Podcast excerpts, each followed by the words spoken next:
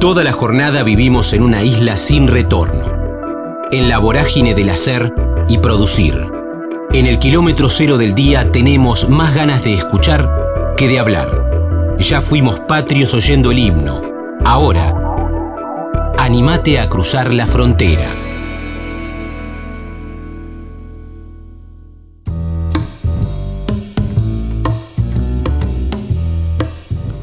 Constanzo, dibujante, la pluma para comunicar, Vélez, 30 años de profesión y 50 en el DNI, radio, padres artistas plásticos, un dibujo suyo en un disco de los Stones, lapiceros para todos que le llegó al presidente Alberto Fernández.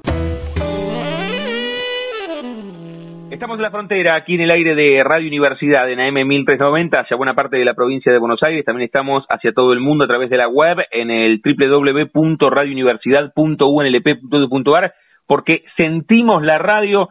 Vamos a saludar a Costanzo, él se presenta como dibujante, como fortinero en eh, Twitter, es el que hizo los lapiceros, por ejemplo, con la cara de Alberto Fernández y le llegó al titular eh, del Ejecutivo Nacional. Y reitero, en Twitter dice, Dibujante Fortinero, pero imagino que antes hincha de Vélez que haber tomado un lápiz. Costanzo, ¿cómo va Damián en Radio Universidad? ¿Qué decís? Muy bien, un placer, che, gracias por, por llamar. Este, mirá, yo tengo una historia particular también con Vélez. Eh, eh, mi historia con Vélez es similar a la de Bianchi. Yo no, no nací de Vélez, yo me hice de Vélez, que es más difícil. ¿Cómo Entonces, y bueno, eh, yo nací en, soy porteño, pero luego tengo, este, me mudo con, con mis padres hacia la zona del oeste, entrada antes de la adolescencia. Y ahí es donde me, me hago de Vélez, porque claro, me empecé a rodear de gente ahí, este, este del oeste, que, iba mucho a la cancha y tal, así que ahí fue que mamé esa cultura. Este, no, primero fui dibujante, porque aparte nací en una casa de, de, de artistas plásticos y tal, este, así que primero llegó eso y luego lo otro. Escúchame, y, y, ya que nos metimos, ahora, salimos y nos metemos con, con, con tu pluma y, y, con tu dibujo. Pero, pero y, antes de, de, la mudanza, ¿tenías algún club o no te importaba el fútbol, no te gustaba? No, no me no le daba mucha bola. Sinceramente, te, digamos, estaba ahí. No, sinceramente no tenía un contexto porque en mi casa tampoco le daban mucha importancia. Entonces, este, fue algo adquirido este, y que fue muy lindo, porque aparte fue algo personal, no era algo heredado, es algo que formé yo, este, y, de lo que me siento muy orgulloso también de haber construido eso, ¿viste? A ver, recién decías, y entonces ratificando lo, lo que dice tu bio de, de Twitter, como primera definición, dibujante. Sabes que siempre pregunto, eh, leí algunas notas tuyas, eh, hablan de, de, de, la revista que llegó cuando vos tenías creo que 15, de Asterix, eh, Menos, seis, seis años, seis años, seis, más chico. Bueno, y, e, e, es, eh, Constanzo, la, la primera fotografía mental, ¿eh? que te vincula al, al arte, al dibujo, o, o, previamente en el colegio, tal vez un poco menos, con dos o tres en el jardín de infantes, te encontrás dibujando. ¿Esa es la primera fotografía, la revista? No, no, no, eso, eso digamos que reafirma mi, mis ganas de, de quizás eh, trabajar como dibujante. Eh, el, el, dibujo, yo como te decía, digamos, lo, lo, tenía incorporado ahí en mi casa, este, mi casa paterna y materna, este, porque como los hijos de los músicos tenía todos los instrumentos ahí a mano, digamos, sobraba lápiz y papel por, por la actividad de mis padres. Este, que además de hacer artistas plásticos eran docentes de bellas artes y tal. Este, pero igual yo elegí otra cosa, no, no, no fui por el lado de ellos, este, yo quería más comunicar que quizás eh, este, trabajar con, el arte en sí y con esos soportes, ¿viste? Este, ni la escultura ni la pintura era lo que me llamaba la atención, me gustaban las revistas y, y esa fue la, como la primera seducción hacia ese soporte. Pero sí, no, aparte digo, nunca tuve una carrera, digamos, dentro de lo que es la primaria o la secundaria de éxitos eh, ganando concursos, ni mucho menos.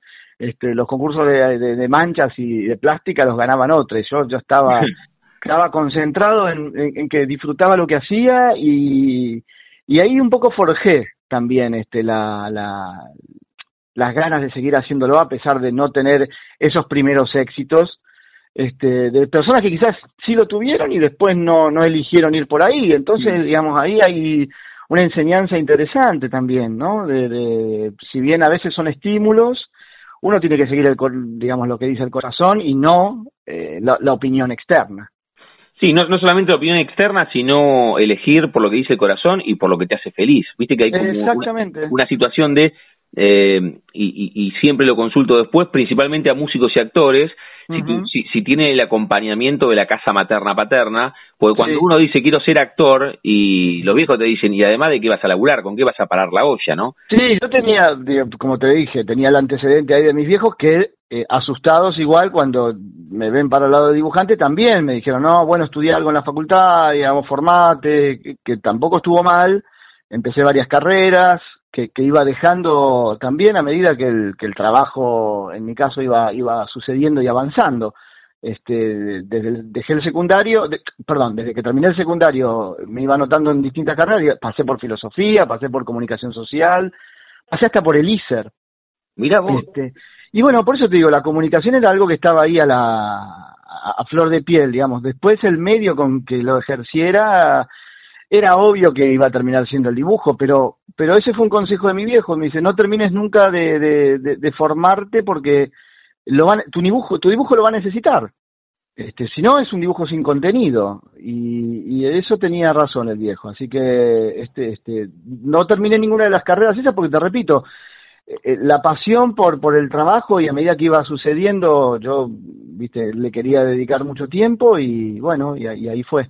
Así que no, no estuvo mal. Che, Costanzo, y, y, y, no por no por imposición externa o por lo miedo de los viejos, sino por placer. El dibujante nunca compitió contra nadie, digo, estrictamente por placer. Bueno, ahí hablaste a través de, tus dibujos, vos comunicás, y por eso te metiste en comunicación social, y por eso y por eso filosofía, pero ¿compitió verdaderamente alguno de todos esos Costanzos contra el, el Costanzo dibujante o nunca? el, eh, el que más se le acercó y, y, igual estaba lejos era el de la radio. La radio, la verdad que es una es un elemento que, que, que hasta hace no hace mucho me consideraba fanático. Ahora estoy un poco más tranquilo también, eh, pero pero sí, sí fue era era un era un medio que me fascinó desde de toda la vida. Este, y eso era también una lección bastante personal, pero digamos ahí entre escuchas y tener muchos amigos en el ambiente fui como este subsanándolo no no no es no es necesario que la ejerza quizás otra que me hubiera gustado hacer es, la música también digamos por eso también la dibujo pero pero muchas cosas me hubiera encantado pero sinceramente no no me puedo quejar con con, con la vida que, que me ha dado también el el haber elegido definitivamente el dibujo.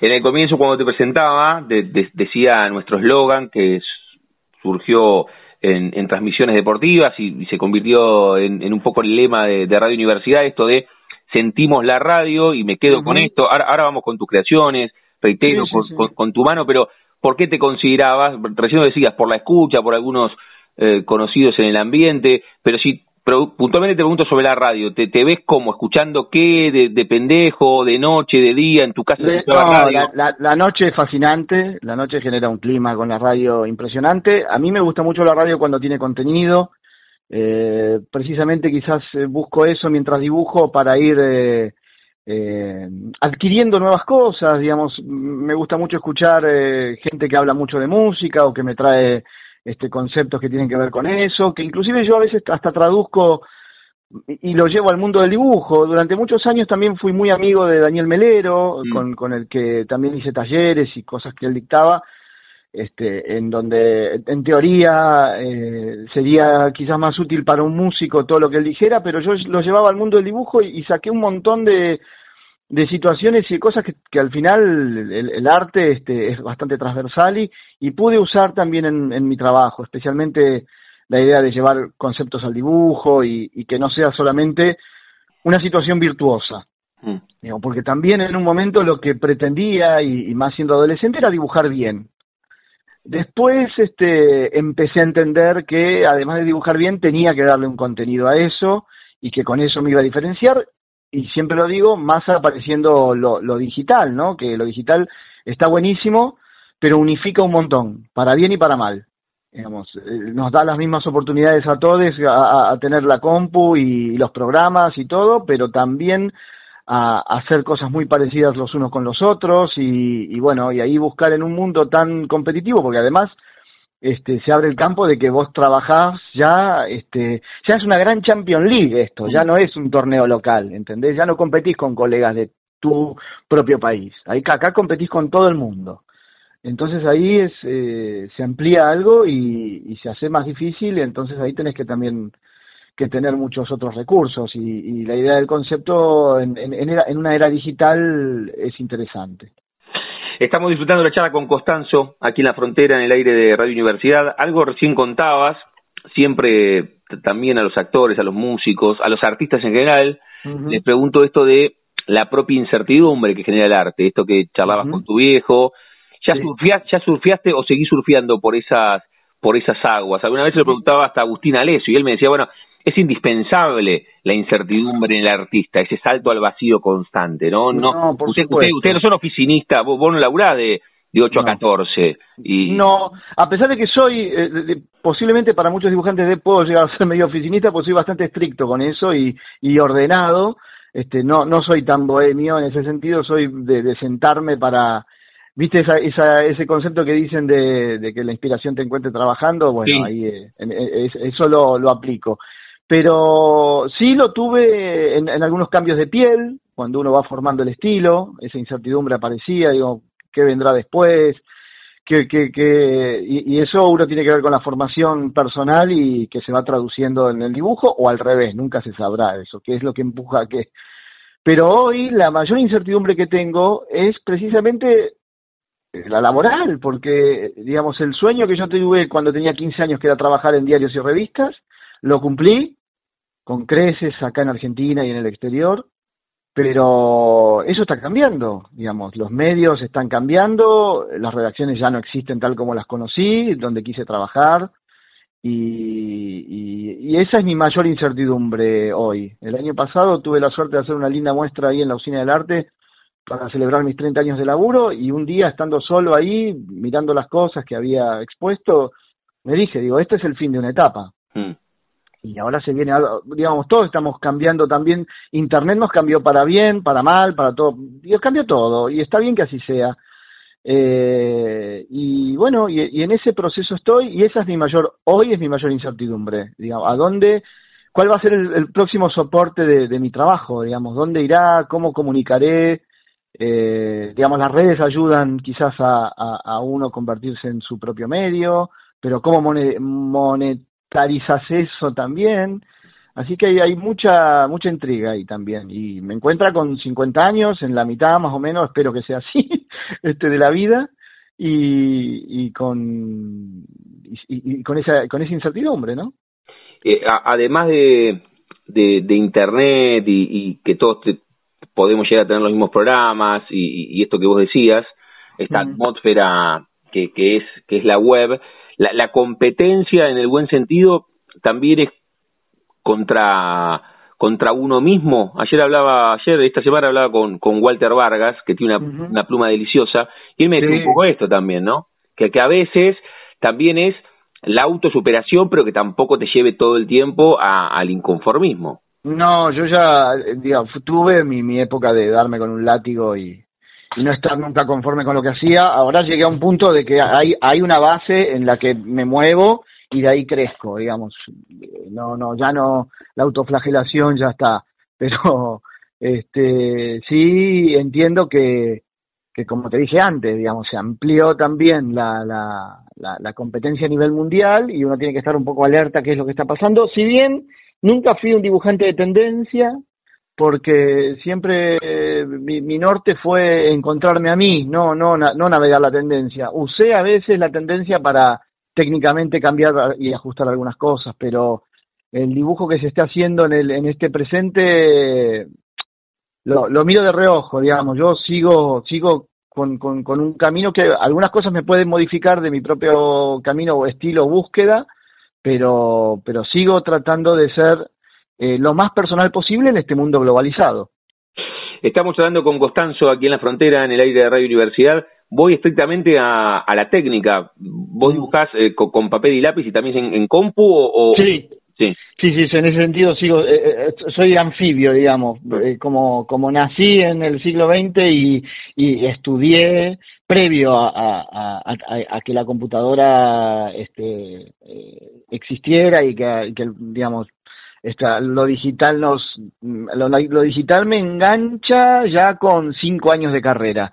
Entonces yo ya había hecho la experiencia de, de publicar trabajos en medios este, llevándolos en papel, yendo en colectivo, no había email, entonces hice, hice como la experiencia, eh, como, como, como trabajaban mis maestros. Después ya eh, todo cambió y empecé a trabajar de una manera más personal también, este, y atendiendo a, a, las nuevas técnicas que iban ayudando a que, no sé, pueda publicar en el exterior sin tener que moverme de acá, o, no ir a una redacción o esas cosas, viste, que iban sucediendo con, con el mail, con internet y mismo yo tenía cuando cuando era chico y estudiaba en la escuela de Garicochea, él nos pedía que formáramos nuestro archivo, digamos, para tener, por ejemplo, muchas referencias de cómo se dibuja un árbol, uno juntaba fotos de árboles.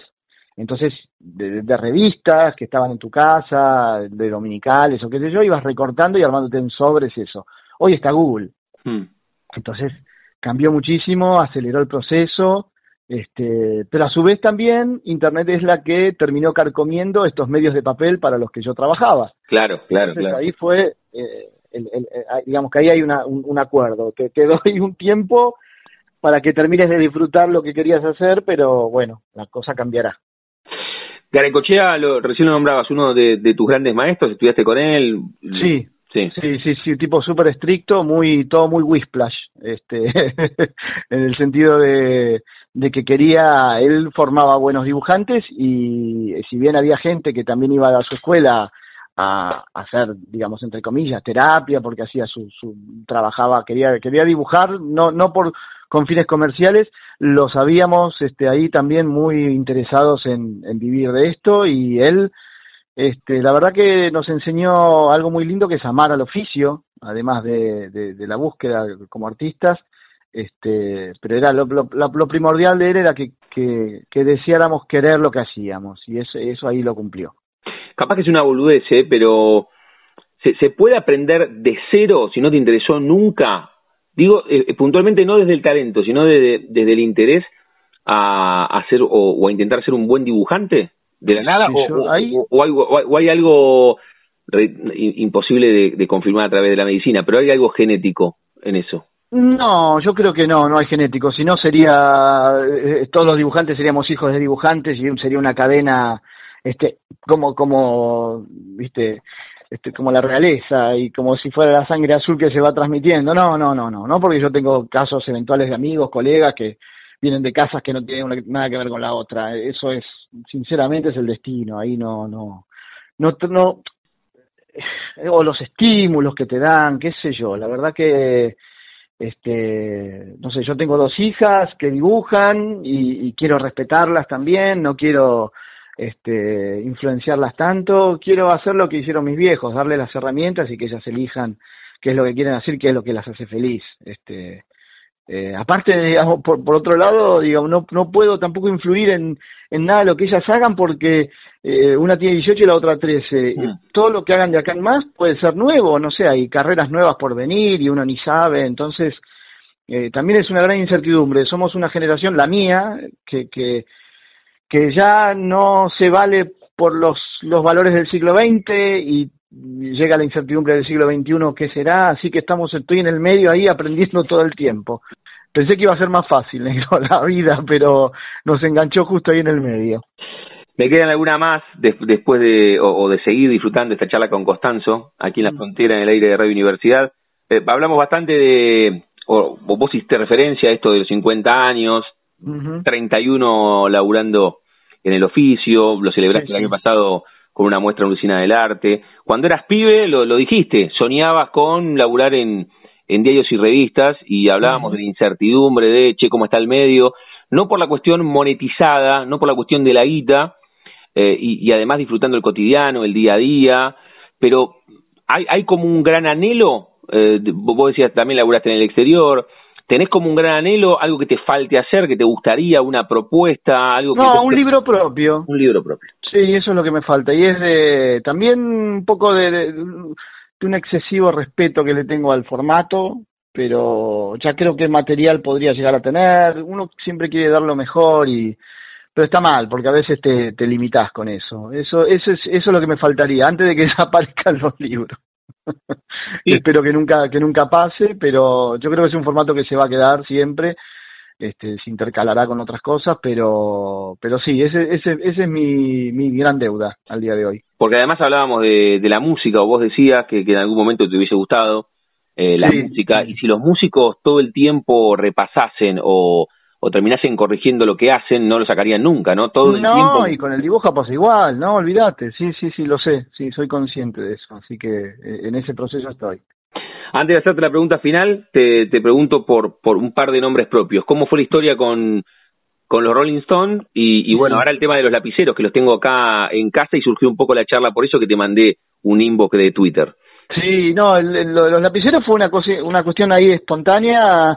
Eh, en septiembre fui a dar una charla a un evento de diseño en Rosario que se llama Pixelations y ahí nos conocimos con, con las chicas de la imprenta de Boutique Gráfica, que es con la que los hacemos. Ellos hacían unos lapiceros este, con otras formas y más, más genéricos, ¿no? Y, y me dicen, che, tenemos que hacer algo juntos, qué sé yo, dada también la crisis y todo eso, digo, para, para, para generar un, un emprendimiento este, personal. Y, cuando volvimos a Buenos Aires, ellas también era- eran de acá, de La Boca, este, nada, yo les propuse, ya Alberto había ganado las pasos y había un clima que quizás se respiraba para ese lado, y eso siempre me gustó hacer, digamos, alguna vez hice remeras que también iban dibujando personajes que, eso me gusta olfatear, qué es lo que sucede, y esto era algo evidente también, este, y nos lanzamos a hacer eso y nada, y en un momento Alberto le, le, le tuiteo este su, su lapicero con su foto y me responde y, y terminó llegando a él, él ya lo tiene, este, yo tengo uno firmado por él, así que todos contentos. Y lo de los Rolling Stones fue una historia muy linda también, inédita. Yo tenía unos, unos dibujos hechos, este que había hecho para una para, para una cadena de comidas y un amigo mío que ahora volvió, eh, pero vivía en su momento en Santo Domingo, iba a ir a ver el recital de los Rolling Stones en Cuba, aquel que dieron gratuito. Sí, sí, hace sí, unos años. Sí, sí. Entonces me dice, che, quiero hacer un trapo, entre comillas, esas banderas que se hacen para llevar y qué sé yo, yo sé que tenés un dibujo hecho de, de Jagger, me lo mandás, que lo imprimo y tal, digo, sí, claro, tata. Se lo mandé, lo imprimió con una bandera argentina y se lo llevó a Cuba.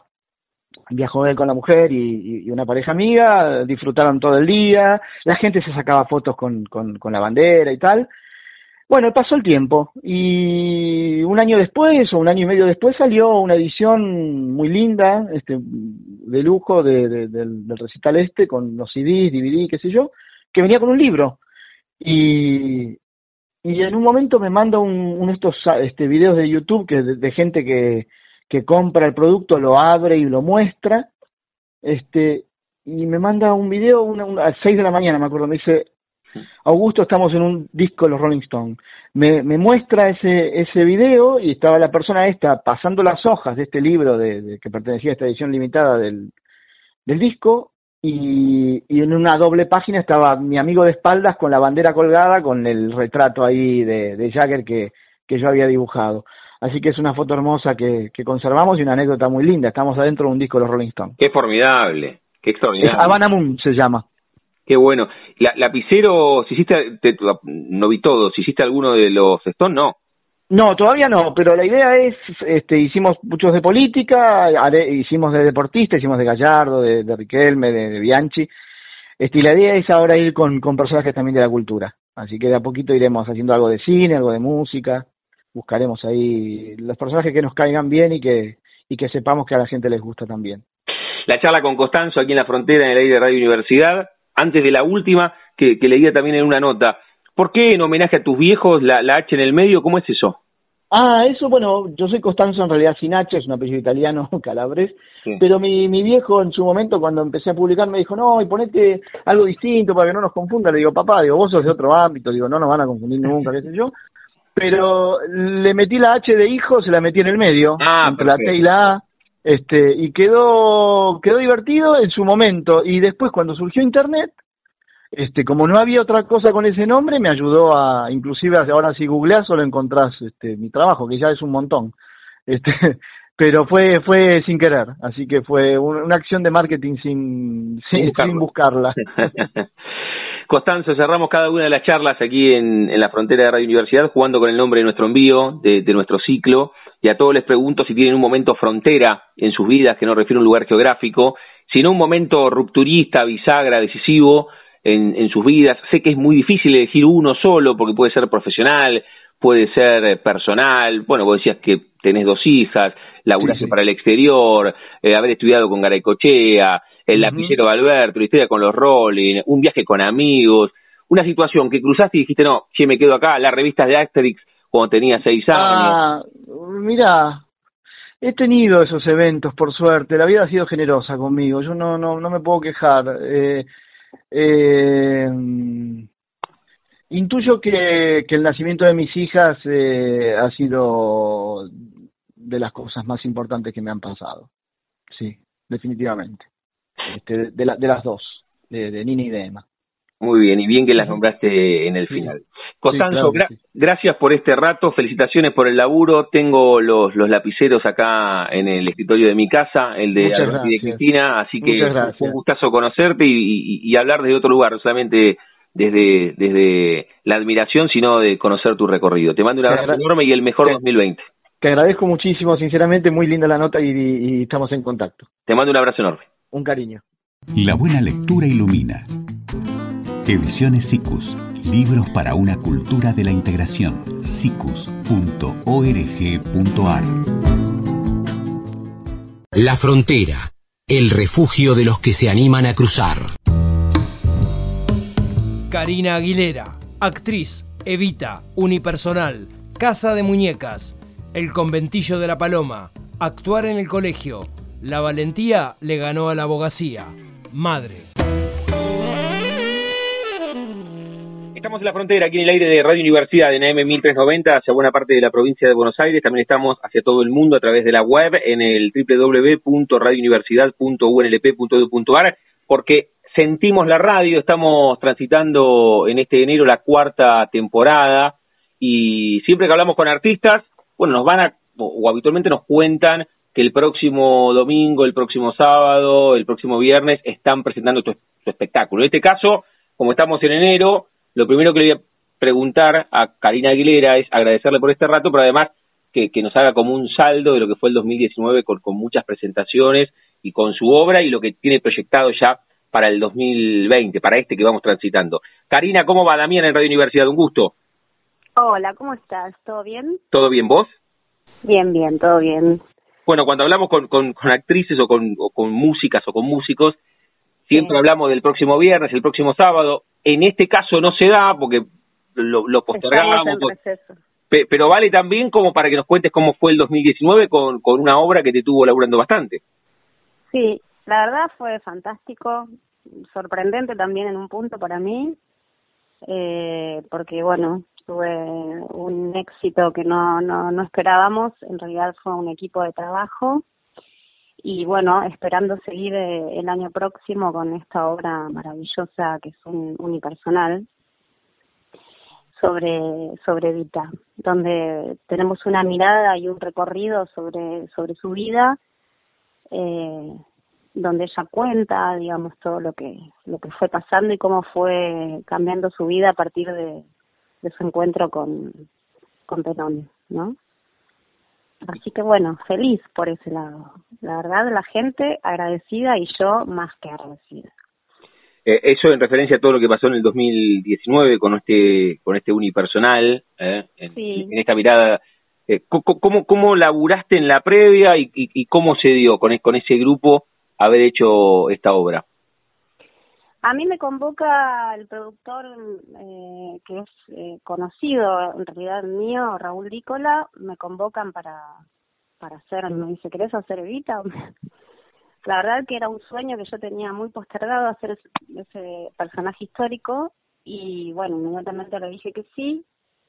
Eh, el guionista eh, también es el director de la obra, Carlos Mondino, así que empezamos a trabajar, al principio muy relajados, y a medida que bueno que yo me metía más en, la, en, digamos en los ensayos y en la obra me daba cuenta del compromiso que era digamos interpretar a esta a esta mujer no que es enorme.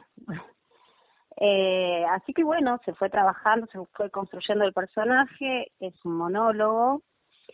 Eh, el personaje lo digamos lo investigué. Una de las pautas que me puse fue primero construirlo como, como actriz. O sea, eh, atravesar su personalidad y qué le pasaba a ella, investigar un poco sobre eso. Y después de, de, entender qué le pasaba a ella con el pueblo y, toda su vida, eh, y los valores y los principios que tenía, ya empecé a trabajar en, en la construcción, digamos, a nivel corporal del personaje, ¿no? En sus gestos, ver documentales, su voz, su, su forma de, de decir. Ella tenía una, una forma de decir muy particular, ¿no? Una, una cadencia en la voz. Bueno, trabajamos sobre eso y ahí salió, salió y bueno, y la verdad que la gente lo recibió muy bien. Eh, mi mayor halago, y lo digo humildemente era que la gente saliera emocionada. Eso para mí era súper importante. Los que la conocieron y los que no. Claro. Y los que y también los que los que adhieren a, un partido determinado y los que no también. Eso también me, me sorprendía. Eh, sí. sí, que más allá de, de, los, de las ideas políticas llegaba a emocionar, ¿no? A la gente su historia, su bueno, su mm, pronta muerte, su pronto fallecimiento, en fin, todas esas cosas que se ven y se cuentan en la obra, eh, muy bien muy bien guionada por, por Carlos Mondino, este, bueno, en fin, eso me, me llenaba de satisfacción. Eh, ¿Te costó? Eh, estamos hablando con Karina Aguilera, aquí en la frontera, en el aire de Radio Universidad. ¿Te costó mucho más porque cuando te dijeron que querés hacer Evita, vos lo tenías como un sueño pendiente, justamente por esto que recién decías, de la emoción también para vos, o sea, construir un personaje cuando uno lo admira es más difícil, ¿te costó más? Eh, a ver, es más difícil porque es un personaje que, que, o sea, que no es ficción, es una, una persona que existió, que transformó, bueno, eh, Evita es trasciende las fronteras también, ¿no? Porque su, su impronta llega a todos lados. Se representó, se representó el musical en Broadway, eh, y eso sí me, generaba mucho más compromiso y me resultaba más difícil, porque cuando uno construye un personaje de ficción, le pones tu impronta o lo que vos ves el subtexto en el guion, pero acá había que eh, tratar de llegar a, a ser lo más parecido posible a esa Eva que todos conocieron de alguna u otra manera, ¿no? Eh, o, o, la vivieron porque fueron contemporáneos a ella o que vieron alguna algún documental, alguna película. Había que tratar de llegar a eso. Entonces, en ese sentido sí fue más difícil. Yo estoy ensayando otra obra ahora con con el que considero que es mi maestro, eh, Rafael Garzaniti, que es director y bueno, es este, una persona que sabe muchísimo de teatro. Y estoy haciendo Casa de Muñecas, donde hago el personaje de Nora. Eh, es una obra Dixon, también es una obra muy comprometida socialmente, eh, que muestra una violencia de género de, no de golpes, pero sí de, otro tipo que también la hay, que es económica, y bueno, ahí yo puedo jugar un poco más con el personaje, porque es un personaje de ficción.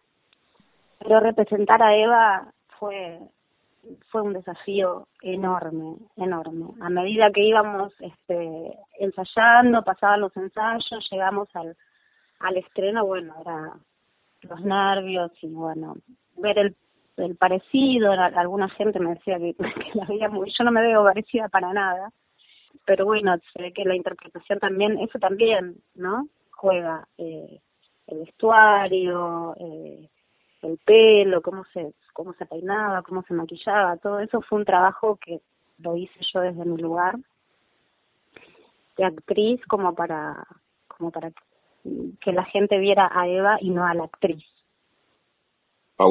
Está, está, bueno este este recorrido que estás contando. Y para el 2020 tenés eh, proyectado, ahora te iba a preguntar por Casa de Muñecas, pero para este 2020 tenés, tenés pensado otra vez el, el unipersonal de, de Eva hacerlo. Sí. sí, sí, sí, porque ya estamos comprometidos, ya mm, de cara a, o sea, nosotros terminamos la última función fue el 29 de noviembre y bueno, ya, ya eh, estoy comprometida con gente que posiblemente la hagamos en Avellaneda y en otros municipios más. Terminamos en Ensenada y posiblemente repitamos en Ensenada eh, porque la gente, mucha gente se quedó con ganas y lo hicimos todo muy rápido. Bueno, en fin, muchos lugares más como la casa de Axel, bueno, en fin, lo que se vaya presentando. Hay un tráiler este que, que muestra un poquito un avance de la obra, que lo pueden ver en YouTube.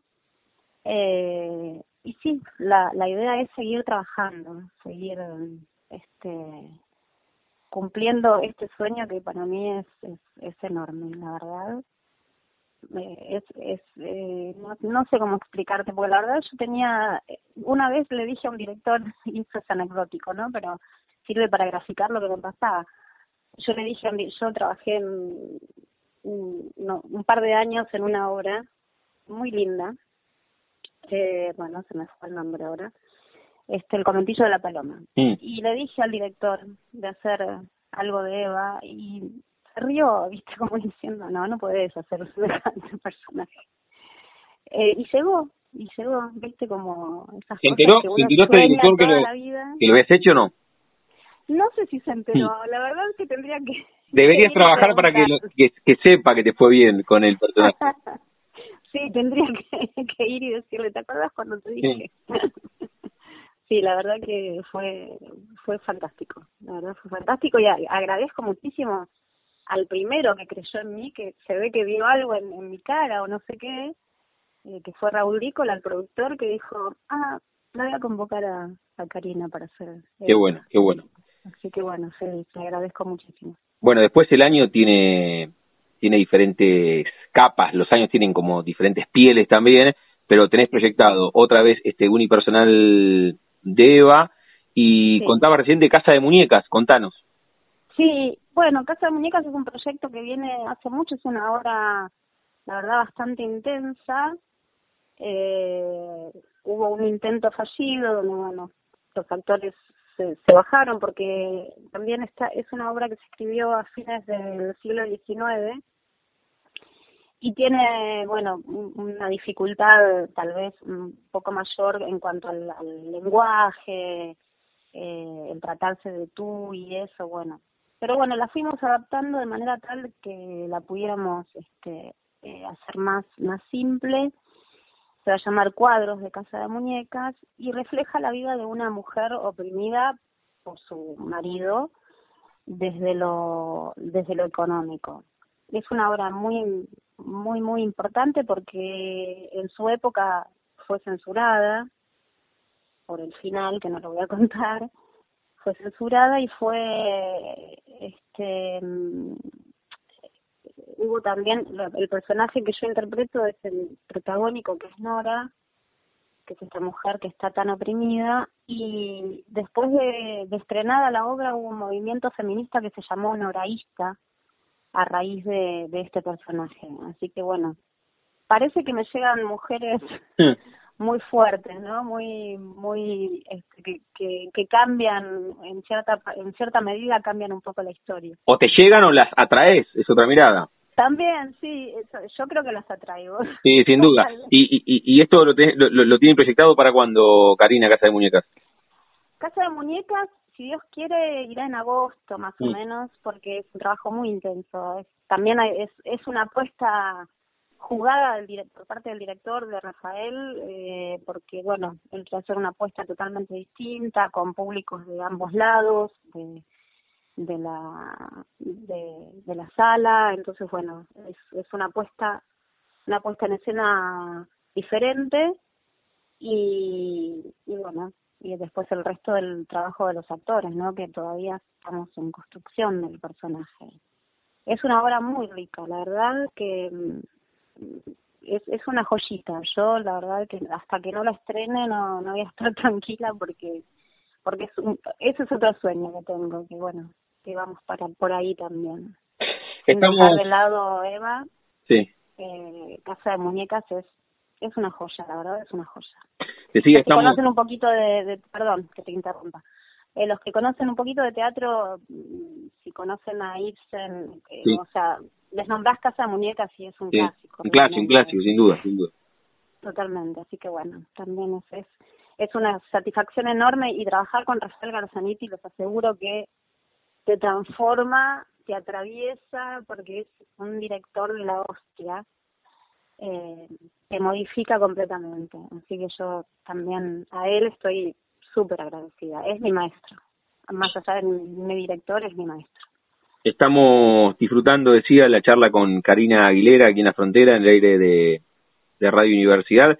Salgo un rato de, del personaje de Eva, de Casa de Muñecas, de lo que fue el 2019, de lo que proyectás para este 2020. Me voy un toque más atrás, muy atrás, Sí. si, si querés. Siempre a los actores, a los músicos, va, la, la profesión que desarrollen los que, los que charlan aquí con nosotros, les pregunto si mentalmente, no, no en papel, tienen la primera fotografía que los vincula al arte. Y puede ser desde muy, al- algunos nos dicen dos o tres años cuando estaban delante del espejo o en el colegio porque había que, no sé, actuar en, en el acto de 25 de mayo y levantaron la mano. ¿En tu caso lo tenés en la cabeza ese, ese, ese momento? Sí, totalmente, sí, en el colegio, sí, sí, sí, totalmente. Amaba actuar, este, y era, sí, era mi sueño. Yo me, me relegué un poco por mi padre, porque mi padre, quien cantaba muy bien, cantaba tangos, eh, ya no lo tenemos entre nosotros, pero bueno, él caminaba mucho escenario, este, tenía mucho miedo de que yo me dedicara a lo artístico. Entonces, eh, se ve que yo era una nena muy muy obediente y no no no me dediqué de lleno hasta que fui eh, una adulta joven a los 30 años más o menos empecé pero sí la primer imagen que que tengo de de disfrutar del escenario es en el colegio. Yo iba a escuela de de monjas y las monjas hacían un- unos espectáculos maravillosos en esa época.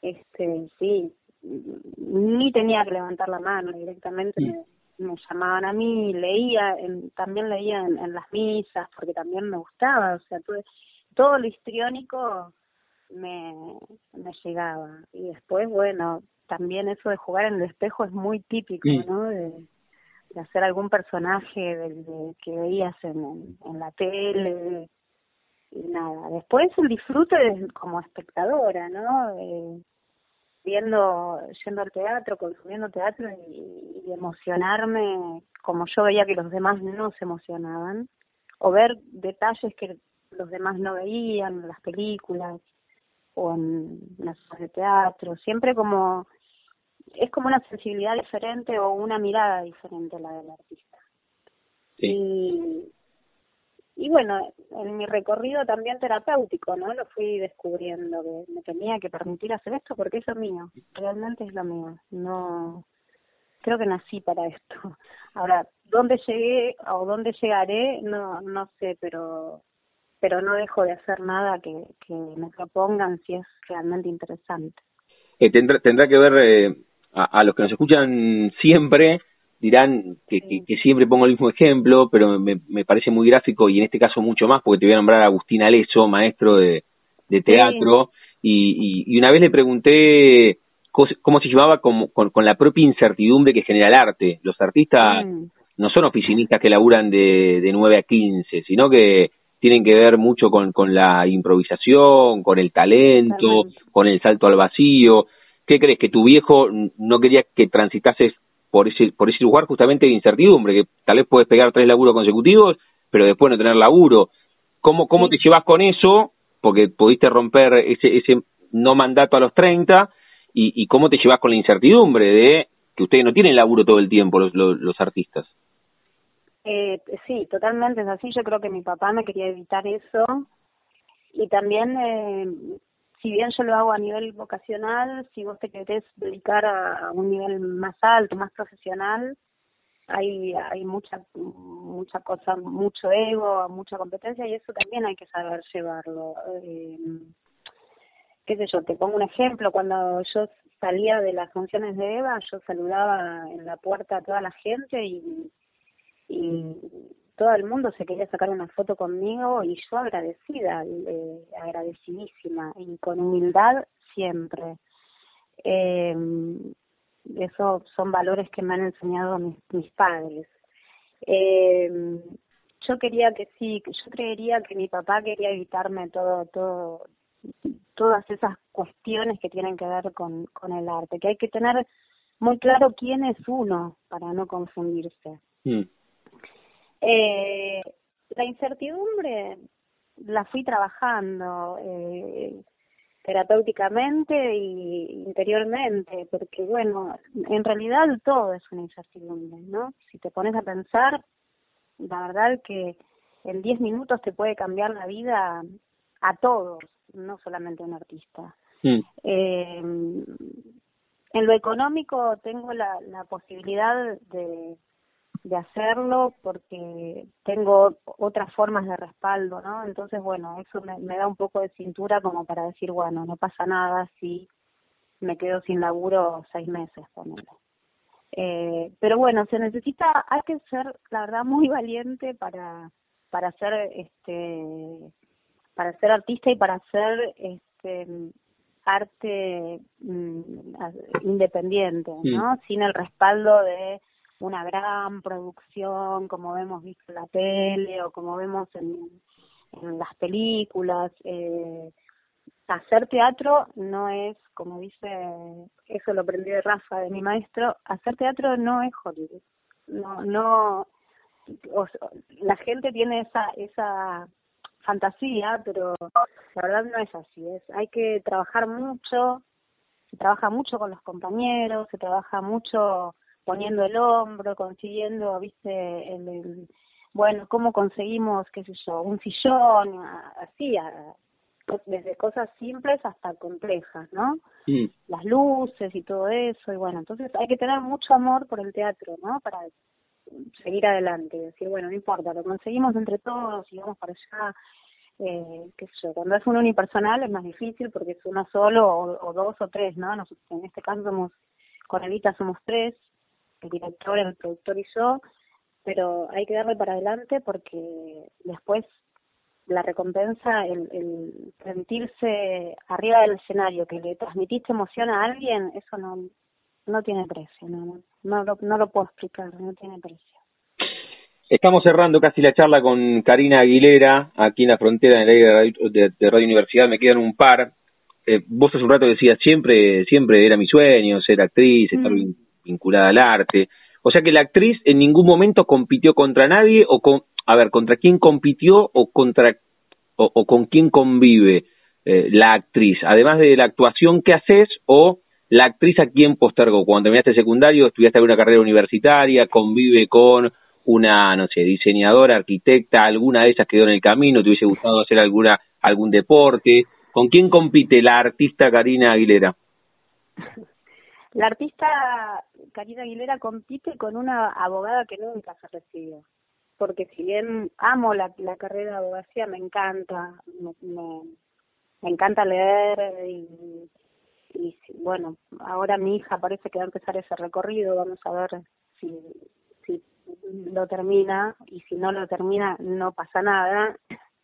Este, empecé la carrera porque me gustaba, pero también porque mi papá me, pinchaba un poquito para que siguiera abogacía, decía, no, sería abogacía, qué lindo. Yo sí, la verdad me encantaba.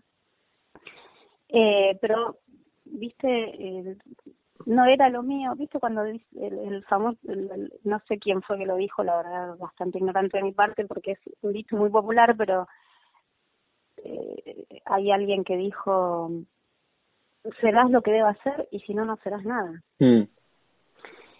Y bueno, yo durante muchos años intenté terminar la carrera, di, de 16 finales, no la terminé. y después dije, no, no, no, no va por acá.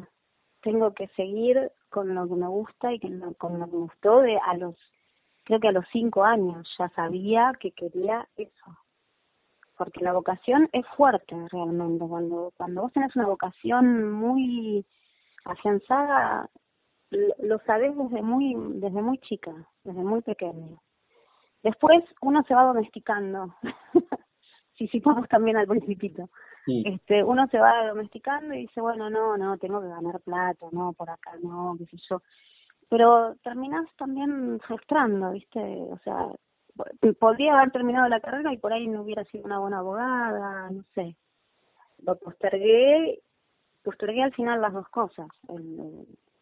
Y, y hoy sí siento que realicé mi gran sueño y después comparto mi vida con, con mi familia también, ¿no? Que, que a veces me van, ellos sí me bancan, me bancan que no cocine, me bancan que llegue tarde de los ensayos, bueno, mi marido, mis hijas, que son dos soles, eh, y bueno, y apoyando también ahí en los estrenos y todo eso, bueno, eso es fantástico también. Está bueno. Ellos me apoyen el apoyo de ellos es fundamental. sin ellos no podría estar haciendo lo que hago. Está bueno, está bueno. Está genial que, que además lo, lo, verbalices y lo pongas en palabras. Cari, cerramos cada una de las charlas jugando con el nombre de nuestro envío que nos llamamos La Frontera y a todos les pregunto si tienen un momento frontera en sus vidas que no refiere o no se refiere a un lugar geográfico, sino un momento rupturista, bisagra, decisivo en las vidas de cada una de las personas, que puede ser desde lo personal o desde lo, eh, o desde lo profesional, qué sé yo, eh, esa imagen a los cinco años cuando descubriste tu vocación, cuando dijiste, che, abogacía no termino porque la verdad no me interesa y rompiste con la carrera y con el mandato eh, paterno, cuando fuiste madre, el personaje de Vita, algún viaje con amigas o, o, con tu compañero. ¿Tenés un momento frontera en tu vida que te convirtió en la persona que sos o es difícil elegir uno solo? No, hubo un momento en el que, que creo que fue cuando tuve a mi primer hija, eh, hubo dos momentos en realidad importantes. Eh, cuando tuve a mi primer hija fue, fue cuando dije, bueno, ya, ya soy un adulto, puedo elegir por mí misma. Y, y ahí empecé a estudiar, mi primer maestro fue Claudio Acevedo, empecé a hacer comedia musical ese fue un primer momento, como un quiebre, digamos, en mi vida, porque tener un hijo, bueno, nada, moviliza a los, los que somos padres, los que son padres eh, nos están escuchando, me, entenderán, te moviliza, sobre todo las mamás, nos movilizamos mucho. Y bueno, ahí por ella y por mí empecé a hacer lo que me gustaba. Y otro momento muy importante fue no hace muchos años que mi marido tuvo una enfermedad este, bastante complicada, salió adelante y, ahí dije, escucha, no somos finitos, o sea, no somos infinitos, somos finitos. Eh, hay que hacer lo que, lo que te gusta, lo que te llena y vivir el presente a full, eh, con responsabilidad, con, empatía, con un montón de cosas, con compromiso, pero disfrutar el, el momento presente a full. No se puede postergar nada porque, ya te digo, en 10 minutos cambia todo, se puede cambiar todo. Entonces, esos fueron dos momentos eh, de inflexión en mi vida que, que hicieron que yo vaya por este camino la charla, conociéndola un poco a Karina Aguilera, y vamos a esperar en este 2020 otra vez el unipersonal aquí en La Plata, en Ensenada o en la zona de Evita y también Casa de Muñecas. Karina, te mandamos un beso enorme, gracias por contarnos parte de tu vida y seguiremos en contacto, ¿vale? Cuando tengas que presentar, no, nos contás y, y, lo, lo, amplificamos aquí en la radio, ¿qué te parece? Me encanta, me encanta y me encantó charlar con vos, muy amable fuiste. Te mando un beso enorme. Gracias, un beso grande. Chau, chau. Chau, chau. Pasaporte en mano. Noctámbulos con la radio abajo de la almohada. Equilibristas entre el ayer y la ilusión de mañana. Somos La Frontera. Idea y conducción, Damián Zárate. Idea y colaboraciones, Julián Álvarez. Producción de notas, Puma Gaspari. Edición y postproducción, Juan de Vega. Idea sonora, voz y edición, Diego Carrera. Voz artística, Pablo Dupuy.